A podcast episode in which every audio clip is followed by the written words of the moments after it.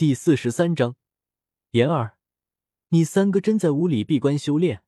求推荐，求收藏。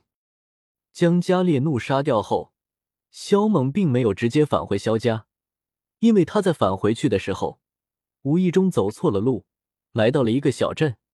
由于小镇上的人遭遇魔兽的攻击，他便留下来帮他们一把。不过，他也只是暗中相助，并未暴露自己。但他发现这些魔兽举动有些异常，很不对劲。他们并不是将小镇上的人当成猎物直接杀死，而是将人掳走。所以，肖猛发现异常后，他并没有将进攻村子的魔兽全部杀死，而是留下一两只活着返回去。他则紧随其后，想探个究竟。最终。他跟踪魔兽来到离小镇极远的一个山谷，然而离山谷还有很远的距离，他便闻到了一股血腥味。萧猛心头一凛，这里面果然有猫腻。他小心翼翼的潜入，与此同时，X 四七的扳机随时准备扣动，以防不测。他想看看，到底是什么人竟如此丧尽天良，竟然控制妖兽抓捕镇上的村民，目的又是什么？萧猛刚踏进山谷，便见到遍地的尸骨残骸。他随便扫一眼，四周起码不下于一千多具残骸，白骨森森，有些瘆人。他妈的，这是那个王八蛋竟然如此心狠手辣，将这么多普通村民杀害！就是杀伐果决的萧猛，见到这地狱般的场景，心头也忍不住涌现出一股杀意。至于这些人的死因，肯定是幕后之人为了修炼什么邪门斗技，用他们来血祭或者吸收他们的气血什么的。理由，小说和电视剧里面都是这样讲的。很快，萧猛发现了一个隐秘的山洞，里面的血腥味更浓。他思量了一番，更加小心翼翼的潜伏进去，结果眼前的一幕。让他无比愤怒，怒气滔天。只见山洞里面有一个巨大的血池，而血池旁有三十几个青年壮汉被割断了喉咙，血液慢慢流入到血池之中。在不远处，还有十几只魔兽盘卧着，一副无精打采的样子。在另一边，则是有七八个铁笼，关着七八十人，但是这些人都已经死了，而且还是刚被杀死的。看来这幕后之人早就发现了我。萧猛瞳孔一缩，而后释然道：“是了，想要操控那些妖兽抓捕村民，此人必然就隐藏在小镇附近。我再明他在暗，我的一举一动自然难以逃过此人的眼睛。所以他见我追来，就敢在我前头杀人灭口，匆忙逃去。想到这里。”萧猛心头有种不好的预感，他略作一番思量，出手将洞内的妖兽全部击杀，把血池毁掉，同时将洞中的那些尸体进行掩埋。做完这一切后，他便就此离去，直接返回萧家。按理说，用活人修炼，在午休的世界里是件再平常不过的事情，可萧猛总觉得这件事情非同寻常。这背后似乎隐藏着某种危机，心事重重的萧猛渐渐的加快了返回萧家的步伐。萧家，萧炎的门外有一仆役敲了敲门，听到萧炎的回应后，便开口说道：“萧炎少爷，族长大人叫你去议事大厅，似乎是有什么急事找你。”知道了，我立刻就过去。萧炎应了一声。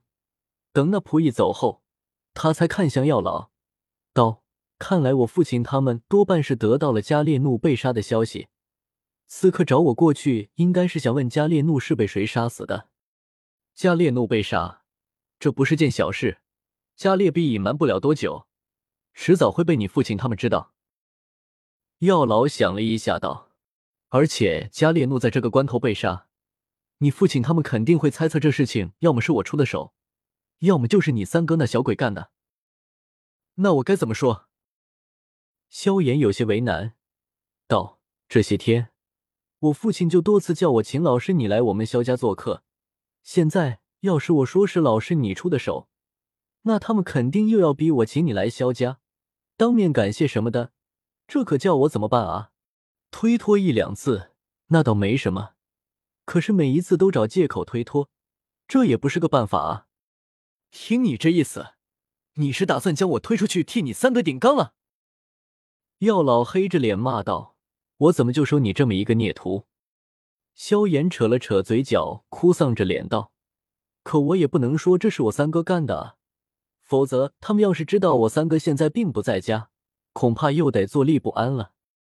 那是你的事情，跟我没半毛钱关系。”药老翻了个白眼，直接没入到戒指里面去了。让萧炎自己头疼去。这混蛋杀完了人，你倒是赶紧回来啊！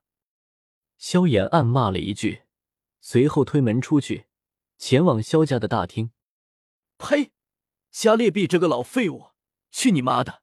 连一点消息都封锁不住，真他妈的没用！实在是想不出什么好法子，萧炎不由恶狠狠的骂了一句：“父亲，你们找我有事吗？”当萧炎来到议事大厅，只有他父亲和少数长老在议事，其余长老都在闭关提升修为。妍儿，你可知道加列怒被杀之事？萧炎在一旁坐下后，萧战便开口问道：“加列怒被杀了？”萧炎一脸愕然，很是吃惊。为了不让萧家再次陷入恐慌，也为了避免萧战他们叫他请药尘来萧家做客。萧炎不得不装傻充愣。其实他早就通过米特尔拍卖行得到了加列怒被杀的消息，只是一直都没说，就是怕肖战他们追问。啊！萧炎的反应有些出乎意料，肖战和各位长老都是愣了一下。言儿，难道加列怒不是你老师杀的吗？肖战皱眉道。萧炎摇了摇头，道。老师前几日虽然离开了乌坦城，但他是有事要去一趟加马圣城，所以烈怒绝对不是他杀的。不是你老师杀的，那会是谁干的呢？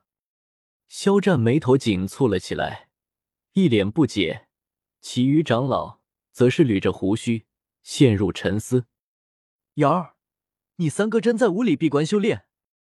肖战忽然抬头看向萧炎。一副你可别骗你老子的表情，父亲，这事我骗你干什么？